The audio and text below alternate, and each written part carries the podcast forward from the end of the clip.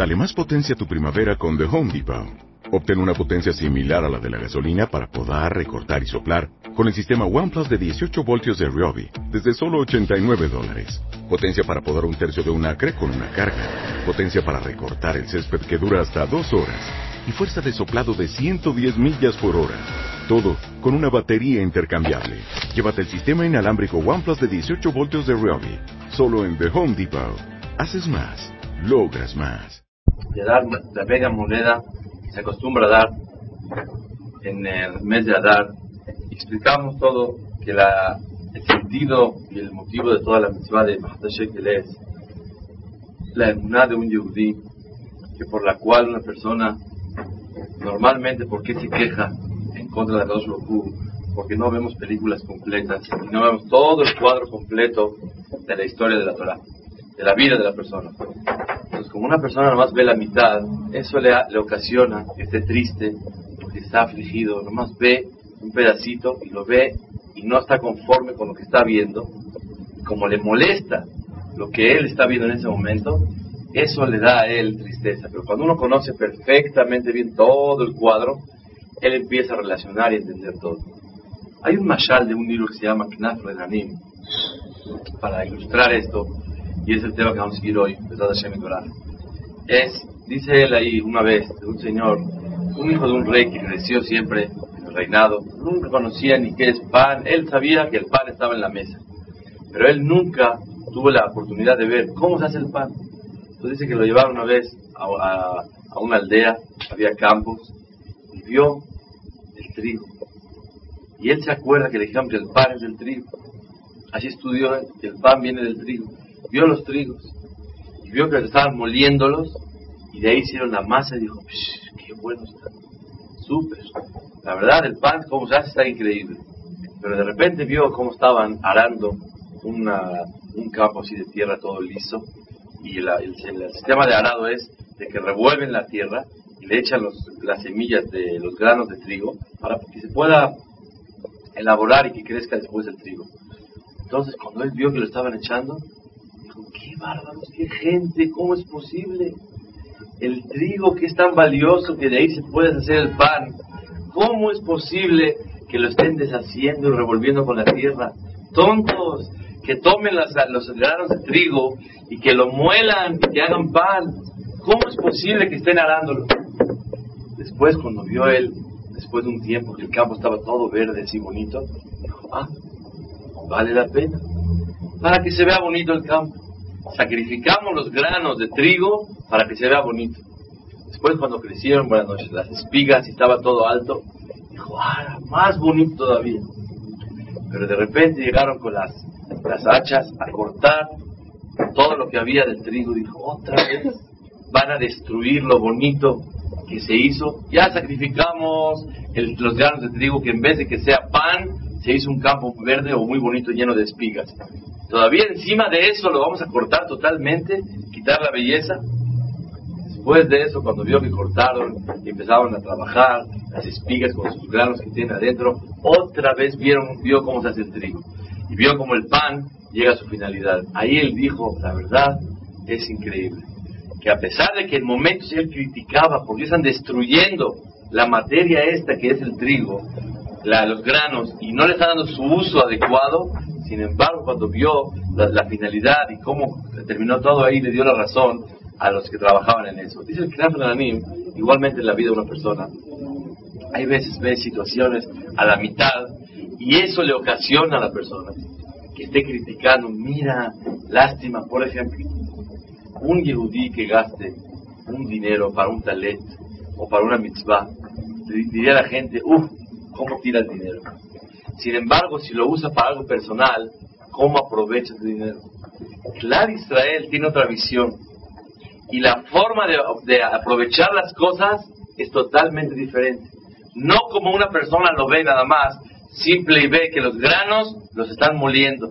Cuando una persona, y saben, Midrash dice, la diferencia entre Israel y un Goy, ¿saben cuál es? Que los Yehudim somos comparados a los tordos y los Goim a los burros.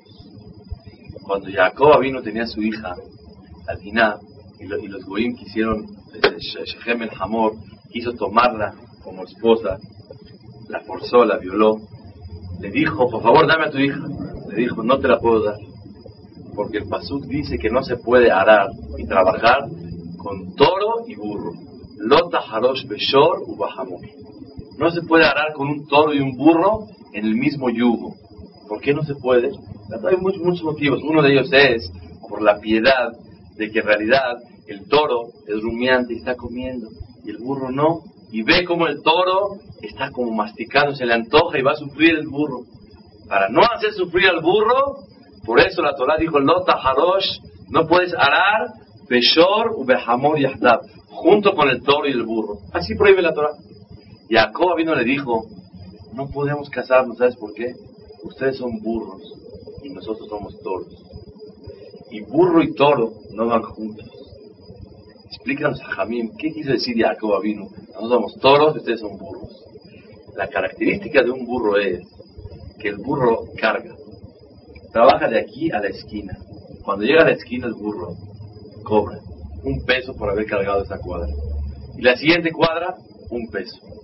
Y la siguiente cuadra, otro peso. ¿Es con lo que dan de comer? No, o sea, la persona que tiene un burro y trabaja con él, él cobra por cargar de aquí a allá y cobra.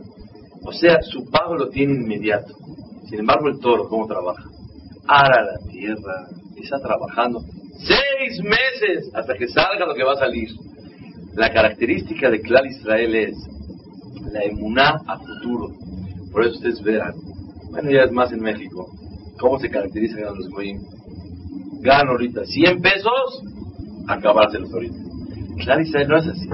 Tienen la visión, la, la naturaleza y la inclinación a invertir a futuro, programas de aquí al 2003, al 2004, es la diferencia entre Clar Israel y, una, y, y, los Goim. Yo se los digo, como padre de familia, a todos aquellos que somos padres y que todavía no son, que por hablamos, colme con esa bendición, meditó Bismanó en su tiempo adecuado. En la educación de los hijos, uno de los puntos importantísimos es la calma y la paciencia para que una persona tenga la piedad y la tranquilidad de dedicarse a pesar de que una persona no ve nada. Una persona no ve nada. Después de un tiempo, una persona lo puede ver. Una persona quisiera los resultados inmediatos, pero una persona que tiene la tranquilidad y la visión de que cuando le das cariño o le das paciencia o le das atención cinco minutos, cuando tiene cuatro años, eso le va a servir para cuando sea tu hija madre de familia a los 30 años. ¿Por qué? Le vas formando y dándole, inyectando una seguridad, una tranquilidad, un apoyo. Cada eslabón que le vas dando le va sirviendo para muchos años después. Es la diferencia entre Clar Israel y los demás güey. Ok. Señores y señores, vamos a hablar un poquito de lo que prometí la semana pasada. Dijimos que la mitzvah de Mahasita Shekel es dar la moneda para tener emuná que todo lo vemos a la mitad. La Gemara dice, lleva la dice la Gemara así, Hamán, cuando él vino a comprar el pueblo de Israel, le ofreció dinero a Hashverosh. Va a hacer et alafim kikar kesef, eshkol aledeo sea melacha. Dice el Pasuk, yo le voy a dar a usted, señor rey, diez mil monedas de plata.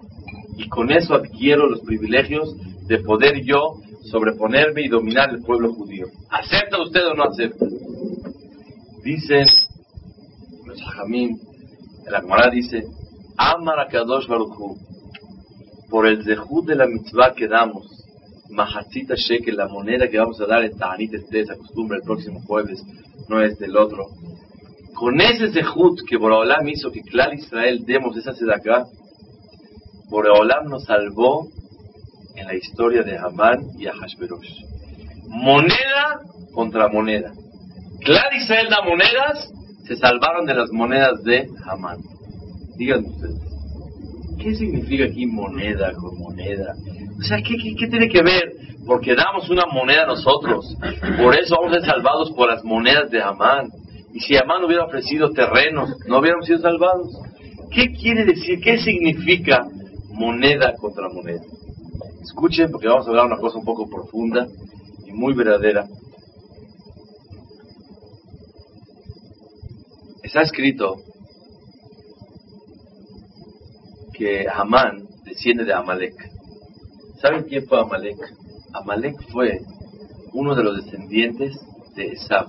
Esab, el hermano de Jacob. Amalek desciende de Esab. Amalek fue el primer pueblo que después del poder tan grande que tuvo el pueblo de Israel cuando se salieron de Egipto, se partió el mar y dominaron el mundo entero, como dice el Pasuk, Shameu Amimir Gazun, todos los pueblos estaban temerosos. Llegó uno a guerrear en contra del pueblo de Israel. Por primera vez, dice el Jajamim, ¿a qué se parece? A una alberca ardiente. Que cuando alguien se mete, se enfría. ¿Qué se enfría? Todo el mundo ya tiene el valor para meterse en la alberca. Nadie, el pueblo de Israel eran los intocables. ¿Quién fue el que ocasionó que puedan abordar al pueblo de Israel? Amalek. Fue el primero, Reshit Goim Amalek. El primero que guerreó en contra del pueblo de Israel, ¿quién fue? Amalek.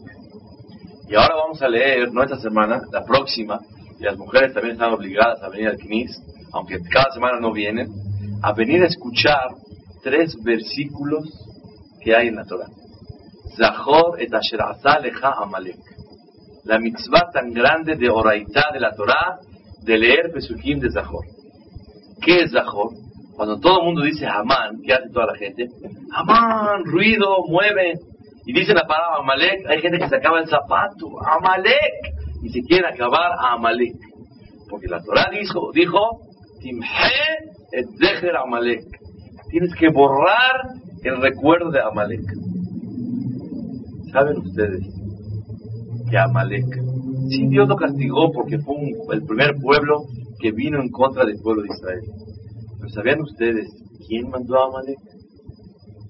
Lo mandó a Kadosh Dice Rashi un ejemplo. El pueblo de Israel, antes de que venga Amalek, estaban fallos tenía una falla muy grande en su creencia si Dios está con él, con ellos o no está con ellos. Hay una, una parábola muy bonita que cuentan de un señor que quedó que Dios lo tenía que acompañar toda su vida. Lo Alenu enviudó después de unos años que tenía de casado. Y él, el señor este, iba, en una, es un ejemplo, de un atardecer iba a la playa, estaba puesto el sol, estaba poniendo el sol, había unas sombras, se veía muy bonito, rojizo toda la tarde. Y de repente, él se dirige a, Dios y le dice, Olam, quedamos que me ibas a acompañar toda mi vida. Antes caminaban cuatro huellas en la playa, dos de él y dos de su esposa. ¿A dónde están las cuatro huellas? Nada más son dos, las de él. Le contesta Kadosh Baruj a él y le dice, quiero que sepas que esas dos huellas no son las tuyas, son las mías, dice Hashem Baraj, que te están cargando a ti. Así le contesta Kadosh Baruj Dice ahí el Pasuk que el pueblo de Israel les fallaba en su emuná que Dios creó el mundo, nadie duda. Que Dios castiga o paga recompensa, todo el mundo lo sabe. Pero tal vez Dios le importa cada hecho que yo estoy haciendo. Cada pensamiento que yo pienso, a Dios le importa. Cada platicada, cada palabra que saco de mi boca o dejo de sacar, a Dios le interesa. Todo lo que concierne en mi vida, a Dios le interesa. Hay alguien, un mashgiach, que está observando todo lo que yo hago, sí o no. Eso, en eso están fallos el clan Israel. Dice el Pasuk, al Nasotam al Hashem, Ayesh Hashem Bekirbenu im Dudaron si Dios está. No que si, si hay Dios, no. Ayesh Hashem Bekirbenu, dentro de nosotros. El Todopoderoso está observándonos a nosotros. ¿Ustedes creen que a Dios le interesa si ustedes vinieron a estudiar toda esta noche? ¿Por qué? Les voy a dar un ejemplo. Si ven ustedes unas de malá, unas de hormigas, que ellas están robando una a la otra una migaja de pan. o un cuarto de cacahuate, una a la otra. ¿A ustedes les interesa? ¿Por qué? Si una hormiga habla la shonara mal de la otra, ¿a ustedes les interesa? Toman represalias, sancionan a una hormiga. Tenemos que saber que la distancia entre una hormiga y el humano es corta en comparación al Todopoderoso y el ser humano. Si al ser humano no le interesa lo que pasa con las hormigas, ¿por qué a Kadosh Baruj le interesa lo que cada persona piensa, lo que cada persona habla, lo que cada persona siente, eso le interesa a Kadosh Baruj Eso es el motivo de la kefirá, de la renegación de mucha gente con un nivel súper, con un potencial súper desarrollado. Por ejemplo, Aristóteles. Aristóteles que tuvo una inteligencia que el Maimónides atestigua sobre él, que estuvo a un nivel de la profecía. Sin embargo, Aristóteles con toda su inteligencia al final de su vida reconoció a Dios. Pero él comprendía que no puede ser que Dios se interese por cada detalle de nosotros. En el Alel decimos unas palabras hermosas. Goim a la shamayim que A los goim Dios es altísimo. ¿Saben a dónde está Dios? A la shamayim, en el cielo. Allá está. Pero para Clar Israel, a la Shavet, a Mashpili Lirot, Bashamayim, Dios está altísimo, pero baja a ver a la persona, ¿sabes a dónde? Hasta en el baño. Una vez les expliqué una cosa preciosa del Gaón de Vilna.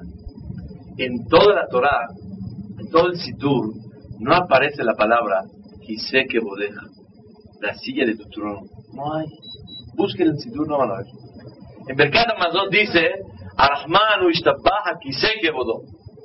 Dios mío, el piadoso. ¿Perdón? El único lugar a donde dice las palabras, la silla de tu trono, es en la verajá después del baño. Shujaba, después del baño, silla de tu trono. Y para que ustedes más o menos sepan a qué distancia estamos, la Gemara cuenta que estamos de aquí al primer cielo 500 años caminando. Caminen 500 años, 500 años sin parar. Y llegan al primer cielo. El gruesor del primer cielo, 500 años. Entre el primero y el segundo, 500 años. El gruesor del segundo, 500 años. Entre el segundo y el tercero, 500 años. El gruesor del tercero, 500 años. Así, siete cielos. Después vienen las patas de unos ángeles grandísimos. Ofanim Behayota Kodesh. Los que dicen Kadosh, Kadosh, alaban a Dios todos los días.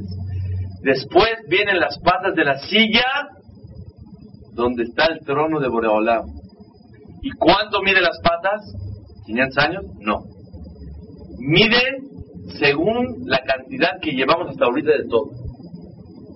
Esa es la medida y después viene Melech, Malchea, Melachim, y cuando decimos en Kippur, Vayabor, ¿qué cantamos? Que el Melech Yoshev al Rahamim. Boraholam está sentado en la silla del trono, para que sepamos hasta dónde va a llegar el resto de una persona. Hacia la silla del trono de Shemit Barak. Clar Israel dudó que si Dios está tan lejos, nos puede observar a nosotros. ¿Cómo es posible? Más todavía, en el baño, ¿tú crees que a Borabalam le interese si una persona, con perdón de ustedes, que son mesa de reyes, se limpia con la mano derecha o izquierda? En la está escrito que un hombre, como se pone tefirín con la mano derecha, no se debe limpiar con la mano derecha, sino con la mano izquierda. ¿Tú crees que la la persona tiene que asearse perfectamente bien para que no haya ningún residuo en el cuerpo, para que el cuerpo esté digno y limpio para rezarle a Dios. ¿Tú crees que a alguien le interesa en el baño cómo una persona se limpia? Por favor, eso no es honor. No es honor ni de nosotros. ¿Ustedes creen que de Dios es el honor? Ya entendieron por qué mucha gente no cree que Dios está observando nuestros hechos. Pero ¿cuál es la obligación de un Yehudí? Que haya Ashgaha Peratit. Boreolam está observando todos los hechos a pesar de que al entender de la persona, no puede ser que al Todopoderoso le interese cada instante de seis mil millones de personas que piensan, que hablan, que hacen, que no hacen. Esa es la grandeza del pueblo de Israel. Por eso en la verajá de Asher y Atzar, que aparentemente es la cosa más baja, decimos, Galui Beyadua Es sabido delante de tu trono, Boreolam, que tú te fijas inclusive en el baño, así es el Gaón de vida. El pueblo de Israel ya no creían en Dios. Dice el Midrash, lo trae Rashi, en Perashat eh, dice Rashi así.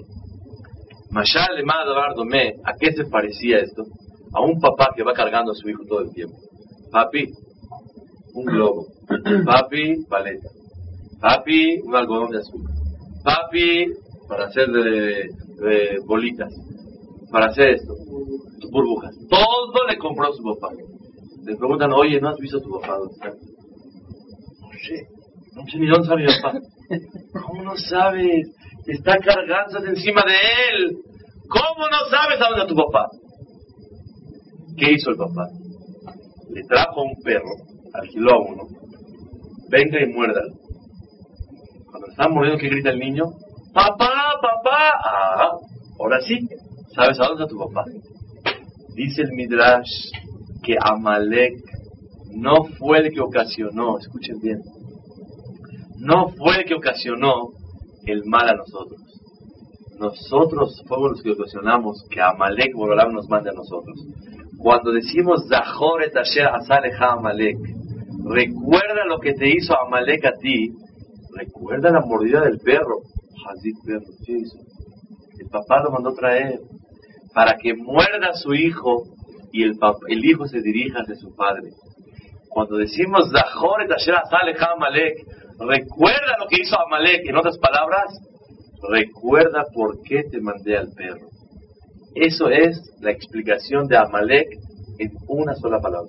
Pues, ¿Por qué de Amalek? Muy bien. ¿Para qué tenemos que guerrear en contra de Amalek y exterminarlo? Cuando tú luchas en contra de él, te tienes que llenar de coraje en contra de ese pueblo, que ese pueblo es el símbolo del castigo en contra del pueblo de Israel. Tenemos que exterminarlo porque Él, él nos enfrió, el, el, el, enfrió el, honor del pueblo de Israel que nadie se acercaba hacia Él. Pero afirmo que Borobalam quiso mandarlo, pero la, la Amalek, no es que le dijo, Jabot, ven para acá. Borobalam escogió a un pueblo que de hecho tenía tendencia mala.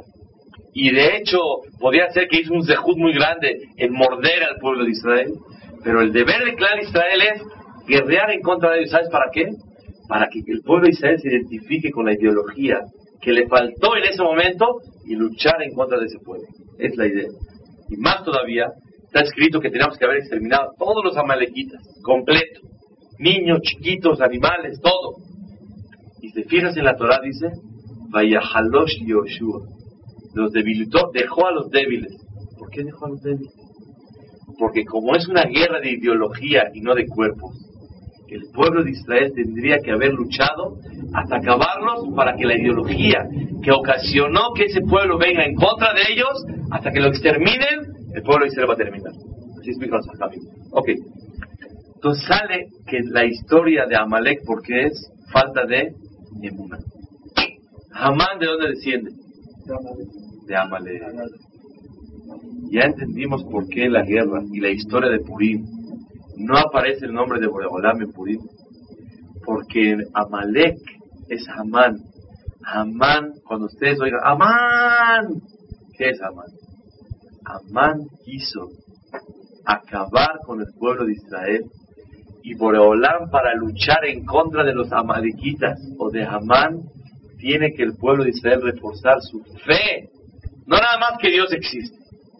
Reforzar la fe en que Boreolam hasta en el baño me está observando. Esa es la lucha en contra de Amalek. Ahora entienda la profundidad de lo que dijeron Jamín.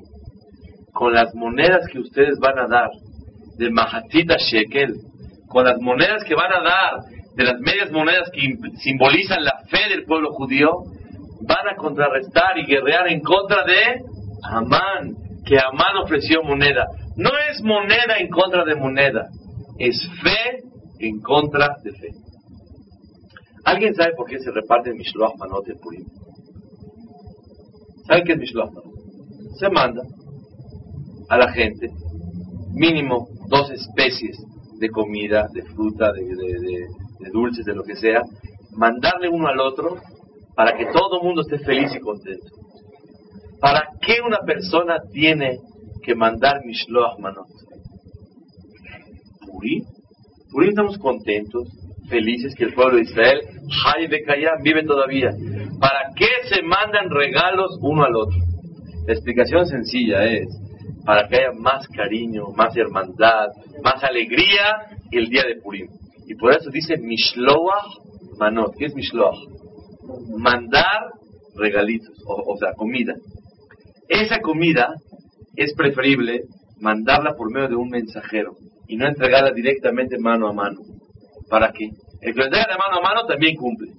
Pero de Hatahilá tiene que ser por medio de un mensajero, de un shaliach. ¿Para no comprometerlo? No, al contrario. O sea, puede ser para no avergonzarlo. Pero la idea, dicen los hajamim, porque es para que haya más hermandad entre tres personas.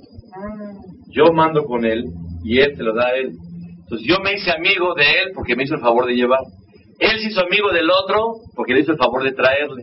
Yo me hago amigo del tercero porque le mandé el regalo. Esa es la idea, que haya más hermandad y más cariño entre uno y otro. Yo les hago la pregunta. ¿Qué es el día del amor, el día de la amistad? Shuhabar, tenemos que ser los amigos hoy. ¿Qué. ¿Qué diferencia hay este día de Purim a todos los días? Vi escrito muchas explicaciones, les voy a decir lo que a mí se me ocurrió, este, es una explicación modelo 97. Este año se me ocurrió decir una explicación según todo lo que acabamos de hablar ahorita. Escuchen, por favor, porque vamos a decir unas palabras que creo que es un, una, una, un fundamento muy importante en la vida. Hay una, hay una contradicción de dos Gemarot. La Gemara dice, Masejet Shabbat Aflame, vino un Goy y le preguntó a Hillel de qué. Hillel, ¿me puedes decir toda la Torah en una palabra? Le dijo, claro. Be'ahavta de reaja kamoja. Amarás a tu prójimo como a ti mismo. ¿Qué te molesta que te hagan? No le hagas a los demás. ¿Qué te gusta que te hagan? Hazles a los demás. Be'ahavta de reaja kamoja. Y amarás a tu prójimo como a ti mismo. No dice, o sea, y amarás como si fueras tú, ¿no? Kamoja, como tú, no exacto. Porque la alajá dice que si hay un vaso de agua y nadie, si no me lo tomo yo, no vivo. Y si no se lo toma mi amigo, no vive. ¿Qué hacemos? Mitad y mitad, nadie vive. Me lo tomo yo. Hayeja hayeja bereja, hayeja kotmi. La vida de uno y la vida de su compañero está antes de la de uno mismo. Pero de todos modos hay una mitzvah, be'ahavtale reaja kamoja. Ámalo como a ti mismo. Hay otra Gemara, en Masejet Makot, al final, dice la Gemara.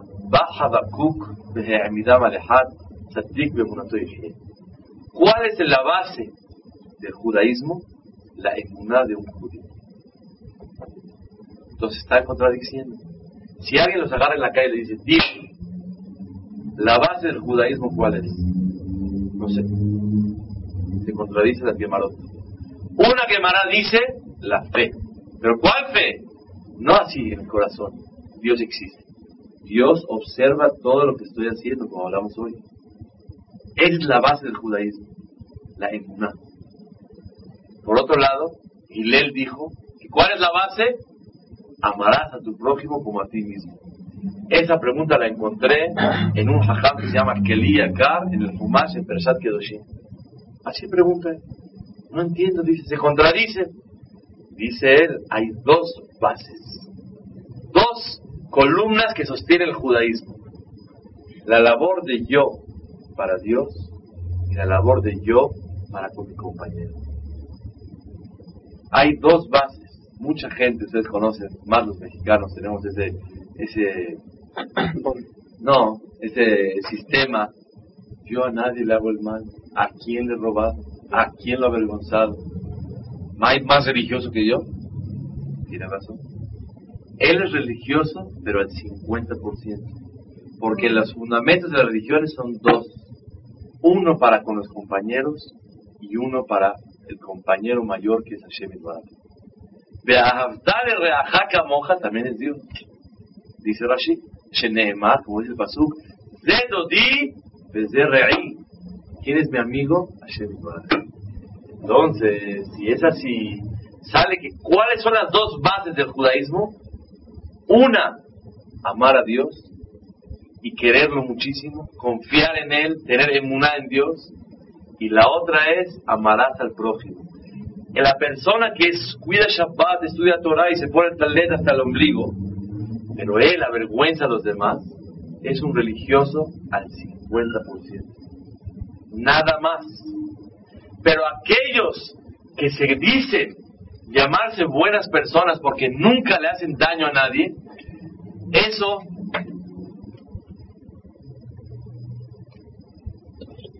eso se considera religioso al 50%. Así dice el acá. Ahora permítame decirles a ustedes lo que yo opino. ¿Cuál es la contestación de esta, de esta pregunta? ¿Cuál es la regla del judaísmo? ¿Fe o amar al prójimo? Escuchen. Las dos, ya dijo el que acá. Quiero decir otra. La regla es una sola. Creer en Dios.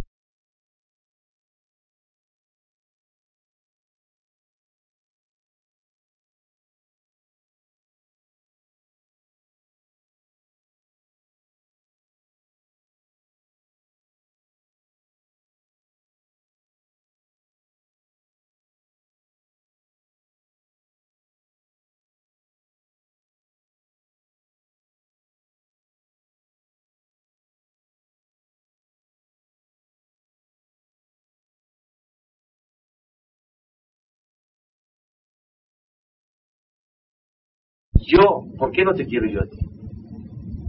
Porque te tengo envidia, porque te tengo coraje, porque eres superior a mí, porque mira cómo tú tienes y yo no tengo. ¿Qué impide amar al otro? Pero quererlo 100% sin ninguna majestad, sin ningún límite, sin ninguna barda. La envidia, la presunción, yo te voy a querer a ti, Mira quién eres tú. Yo, ¿por qué no te quiero yo a ti? Porque te tengo envidia, porque te tengo coraje, porque eres superior a mí, porque mira cómo tú tienes y yo no tengo. ¿Qué impide amar al otro? Pero quererlo 100% sin ninguna majestad, sin ningún límite, sin ninguna barda. La envidia, la presunción, yo te voy a querer a ti Mira quién eres tú y mira quién soy yo. ¿Qué impide a la persona el amar a los demás? A quien ha de acabó de ama. Tres cosas. Buscar honor. Ya ni no, no me queda a mí quererte a ti. ¿Qué te, qué te traes tú? Mírate en el espejo quién eres tú y mira quién soy yo. Es número uno. Acabó del honor. Dos, quien a la envidia no te puedo querer tanto porque te envidio. Y por último, no te puedo querer porque no tengo tiempo para quererte. Porque estoy nadando y profundizando en mis deseos, en mis goces, en mis derechos. Yo estoy chambeando, trabajando durísimo para comprar un palacio. Entonces no tengo tiempo para dar afecto, para dar cariño. Estoy profundizando en todos mis gustos. Estoy en un restaurante y alguien te saluda así generosamente, no puedes, porque estás con el pollo, estás con tu pedazo. No tengo tiempo para dedicarme a ti, para quererte. ¿Por qué? Por mis deseos. Sale que tres cosas ocasionan que una persona no, no puede dar amor al otro. Deseos, envidia y honores. Si la persona no tiene deseos, no tiene envidia y no busca honores, ¿no quisiera al otro? Claro que lo quisiera. ¿Cómo una persona puede querer al otro? Cuando uno confía que hay un repartidor que le reparte a todos lo que cada quien necesita. Y tengo emuná que lo que tengo así es, y lo que él tiene así debe de ser. Cuando uno tiene una perfecta emuná, Ojalá que Dios nos ayude a tener el 1% de lo que estamos hablando ahorita. Cuando una persona tiene una emuná verdadera, en ese momento no envidia a los demás, no busca honores, sus deseos son limitados, son normales, no excedidos, no por un deseo, nunca les ha pasado, a lo mejor a ustedes no les pasa, que de repente se hace una fiesta y traen algo que te gusta mucho, y alguien quiere hablar contigo, le urge, te quiere decir algo, dejas, volteas, atiendes, y de repente el mesero se llevó la comida. Pasa mil veces. Entonces, si a una persona le pasa eso, él ahorita quiere decir a uno, ¿sabes qué? Permíteme tantito, ahí voy. En lo que le dije, ahí voy, no ahí voy, ya se enfrió, ya, ya lloró, solito, ya no vino con la persona. Estoy sacrificando mis deseos por el servicio y el amor a los demás. Eso es un, es- eso quiere decir que el amar a los demás es una consecuencia de una verdadera emuná en la persona. No se contradicen las dos Gemarot. Cuando uno está lleno de emuná, automáticamente ama a los demás. ¿Saben por qué en Purim se da Mishloach Manot? Ahora van a escuchar. Como en Purim es la fiesta de la emuná, y nos disfrazamos en Purim, como la, la semana pasada, para darnos a entender que todo el mundo este es mentira, es sheker. Y cuando persona está disfrazado de bombero, cree que es bombero, pero no es bombero. Si es así y todo es mentira en la vida, después de ese reconocimiento, de esa fe tan grande, de lo profundo que es la vida, de lo profundo que hay en la vida, que de todo este volante todo es mentira, cuando una persona tiene esa fe grande, muy grande, ama a los demás. ¿Para qué se da Mishloach Manot? Mishloach Manot es la consecuencia natural de una verdadera emuná del corazón. Cuando uno en Purim ya acabó con su Amalek, ¿qué es Amalek? Ya acabó con esa, e- eh, ese sentimiento frío de no creer que Boraholam maneja el mundo, automáticamente puedes regalarle a todos lo que tú quieras, porque tú amas a los demás, quieres a las personas. ¿Qué tenemos que aprender de este musar tan grande que para poder amar a los demás hace falta tener mucha emuná? En Shalom Bay, yo lo digo por experiencia, para vivir, una experiencia, voy, llevo casado 60 años, pero de ver, de oír y de vivir un poquito, me he dado cuenta que cuando una persona tiene emuná, esa es mi pareja, y tengo a ella o a él, y vamos a pasarlo bonito. Eh, Cuando uno se casa, uh, que toda la vida sean felices, su toda. Se casa a los 20, va a vivir 100, 80 años, como que, como que quiera que sea pasa. No digo que una persona esté todo el tiempo uh, así cargando el, problema, pero cuando una persona se siente pasajero, con fe en Boreolam, ¿qué es la finalidad de la vida? ¿A qué vinimos? La visión a todos los problemas desde otra dimensión. ¿Cómo una persona puede amar a los demás cuando está lleno de emuná? Y dice la Mishnah Lavot, a Kin'a, la envidia, a Ta'avá, el deseo, de Akabod y los honores, Motziim et Ha'adam min Ha'olam. Lo saca del mundo. Yo dije así, lo saca de Ha'olam. ¿Qué es Olam? Viene de la palabra Ha'elem, oculto. Cuando una persona tiene deseos excedidos, no normales, todos tenemos deseos. Cuando una persona es envidiosa, cuando una persona busca honores, Ha'adam, lo sacan a la persona. Lo sacan de la visión correcta de lo oculto que es el mundo, de la verdad que está detrás del telón que la persona no puede ver, de la verdad que una persona con envidia y viajes y coches, a una persona puede ser de lo más ortodoxo, pero la envidia, los honores y los deseos lo gobiernan a él. Permítanme relatarles algo que pasó la semana pasada. La semana pasada hubo una boda, no sé si estuvieron invitados ustedes, en los United States of America, New York City. Una boda que leí el periódico especialmente hoy, lo quise traer, pero no pude traérselo porque se me olvidó. salí muy impresionado de la yeshiva hoy. Y ahí relata cómo fue esa boda. Abran sus oídos, su corazón, cosas que yo me imagino en su vida oyeron. Gente religiosa. Pero tenemos que aprender que a pesar de eso, una persona nunca está libre de deseos, envidias y honores. La boda se hizo con un señor archimillonario de Australia, con un señor de Estados Unidos. Si viene el periódico. El gasto de la boda fue 3 millones de dólares.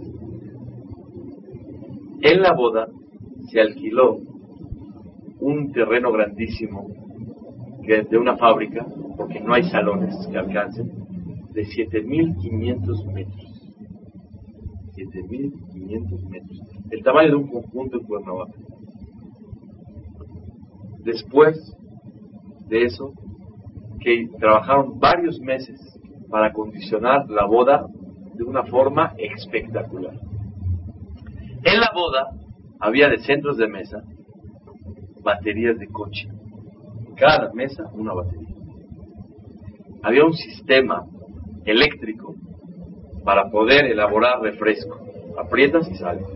Y de, al final de la boda, cada quien se lleva su batería y la pone en el coche. Para desde como recuerdo de la boda, los nombres, felicidades. Esta boda asistieron 12.000 personas. 12.000 personas. Todas las invitaciones fueron hechas con un hilo de oro de 24 quilates. Cada invitación, mil invitaciones, a ver si recuerdo todos los detalles, mil invitaciones con boletos pagados de Estado Israel a Nueva York para venir a la boda. Con hotel de cinco estrellas por tres días. Se repartieron 12.000 siturim con pasta de piel con un signo y símbolo de la boda. Más alto. 12.000. Aparte, a los allegados, la semana pasada a los allegados de los familiares se les dio un recuerdo más especial. Unos candelabros de plata, de pura plata. Un cuchillo para partir la jalá. Un equipo de abdalá.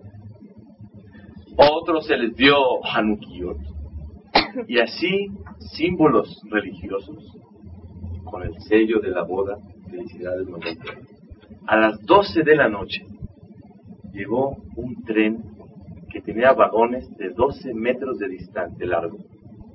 Y ese trenecito dio vueltas por todo el salón. Es bien tren. En el tren había 200 tipos de postres, 100 tipos de frutas, yo no fui a la boda. 100 tipos de los están, que están viviendo la boda. 100 tipos de frutas. 100 tipos de frutas. 100 tipos de golosinas dulces diferentes. Imagínense ustedes. La boda se preparó, se condicionó el lugar meses antes de empezar la boda. Más alto, a Balco. ¿Cómo decía el título del, del, de, de, este artículo? Elohe Zahab, Elohe Kesef, Lota Un dios de oro y un dios de plata no lo hagan. Se refiere a hacer ídolos, idolatría, dice la Torah. ¿Ustedes cómo lo ven? Bueno, mashallah si puede. ¿Qué tiene? ¿Lo ven bien o lo ven too much? Es demasiado. Too much? Yo siento que la palabra es demasiado, no es la palabra. Cuando una persona pone cuatro orquestas en su banquete, dice uno, ya no es tanto baptá, ¿qué es esto? Tira, tira, tira. ¿Para qué? Una orquesta, pon dos, una y una ya. Nos dice uno, too much, es demasiado. Pero esto, ya la palabra demasiado, no alcanza. Esto, Rapotay, por más, eso hay que aprender usar, no estamos hablando nada de nadie, tenemos que aprender de aquí. Hay gente Tal vez nosotros no lo haríamos, aunque tuviéramos los medios. Pero sí tenemos los medios para otras cosas que en la visualidad, en la óptica espiritual, no nada más es too much, sino es más, me hablo, así ya entendieron. ¿Qué es esto? ¿qué es esto? Tres millones de dólares. No es, lástima, uno me dijo, me hubiera dado cien mil, hizo una casa, yo, no te va a dar nada. Él se va a quedar con su fiesta. Pero escuchen el musar tan grande que tenemos que aprender. Ataba de acabó de akina adam Los deseos, las envidias y, los, y el honor sacan a la persona de la verdad. ¿Cuándo, ¿Cuántas veces no hemos visto peleas entre concuños, cuñados, suegros, suegras, amigos, compañeros, socios, vecinos, de honor? Me dijo, así se invita, así se dice, así esto, cualquier cosa. Se bloquea la mente y lo quita la persona de lo oculto que es la vida, de la verdad de la vida. Y está la mentira viviendo. Acabó de Adam lo saca a la persona de lo oculto, de la verdad de la vida. Y en ese momento la persona no sabe, no ve nada. La envidia lo hace a la persona hacer tantas cosas que en ese momento por la envidia no ve nada. Si le quitarías la envidia, en ese momento pudiera él ver otra cosa. Y él le das una pastilla, no para que se le vaya las ganas de lo que quiere, una pastilla en contra de la envidia. Automáticamente viviría otra vida y su visión fuera otra. Cabot, ¿por qué hay tantos problemas de Shalom Bay? Vamos a ser sinceros. La mayoría de los problemas son, como dice Yiddish, mides, mides, mides. Mitos. Cualidades malas. Me dijo, te dije, cómo me dijo, por qué me dijo, cuándo me lo dijo, mira cómo me ve, mira cómo me grita, mira no me escucha, mira cómo me aventó el gasto, mira, todo es la mayoría, el 99% de los problemas de un Shalom Bait es mitotodot, buenas cualidades. Y la falta de buenas cualidades viene por cabod, por honor. Ya ni yo me voy a rebajar, tú te vas a rebajar. Ese es el pirush. Acaba los deseos. Muchas parejas tienen problemas de Shalom Bait porque el hombre a lo mejor es muy deseoso, desea muchas cosas o la mujer, o tal vez la envidia con sus amigas, con sus amigos, no los deja caminar en la tangente que ellos necesitan. Y principalmente el cabot, el cabot, el cabot de las personas. Eso ocasiona que Motzi Adam min haolam. ¿Cuál olam? Olam de He'elem, de lo oculto, de la verdad de la vida. Que una persona como una, ahorita estamos estudiando Torah, todo el mundo está relajado, tranquilo, estamos platicando, nadie está nervioso ahorita. Tal vez a lo mejor por la plática, pero fuera de eso, una persona está tranquilo, relajado. Eso ocasiona que en ese momento no hay envidia, no hay de deseos, no hay cabo. Cuando alguien está en Neilá, Hashem o Elohim está gritando, está rezando a Dios en ese momento. Alguien ahorita te dice, oye, mira el saco del otro, qué bárbaro Tú ya compraste de tres botones y usas de seis botones. Chuada anticuado. Ni te importa, ni te interesa. Chujaba. ¿Qué tiene que ver? Me dijo la semana pasada uno de mis hijos. Papi, no me gusta el lunch que me manda mi mamá. ¿Cómo? Sándwich y, y, con limón y, y, jugo y una fruta. No puede ser. Ve a ver a mis amigos papas sabrina, esto, lo otro, mira qué bárbaro. Déjame ver un momento, ven para acá. Dije, no te entiendo nada. ¿Te llenas o no te llenas? Sí, me lleno, pero papá, mira cómo le mandan. Dijo un momentito.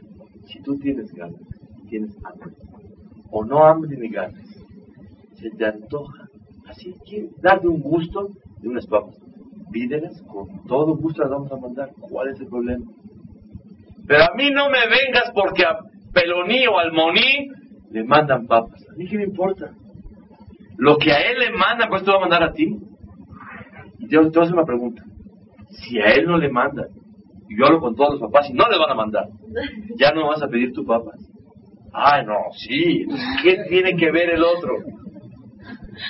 Aproveché la oportunidad.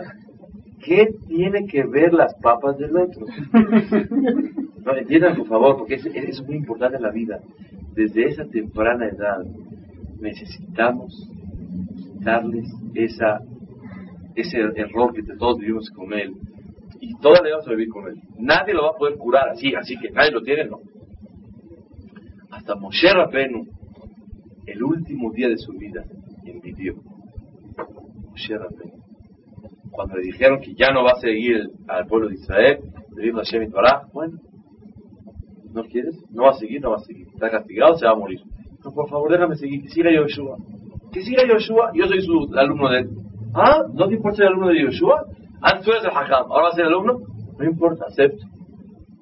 De un de repente llega Moshe Rabbeinu y ve a Yoshua que está, viene una nube y lo, la divide entre Yoshua y Moshe. Y está Yoshua hablando con Dios. Acaba, se levanta, se va la, se va la nube. Llega Moshe y dice Yoshua, ¿qué cuentan ahí arriba? Dime. Dice, ¿tú me dijiste algo cuando hablabas con Dios, los 40 años? Nada. No te puedo yo decir. En ese momento impidió Moshe. Le dijo Moshe Rabbeinu a Borolam. Yamutu Moshe be'elef que motó. Se muera Moshe y mil como él. Pero lo y no una envidia. Oye, el corazón de Moshe era normal, como todo ser humano. Todos envidiamos, todos deseamos, todos buscamos honores. Pero hay que pedir a Shem para que esa emuná, la emuná de la persona, Rabotai, le tranquiliza y le baja el honor, los deseos, las envidias. Y por eso no se contradicen las dos Gemarot. Beabdar la Haka Moja es un fundamento, pero el otro es la emuná. Cuando hay emuná, hay Beabdar la Haka Moja. Acuérdense de lo que hablamos cuando manden el Purim, Mishloach Manot.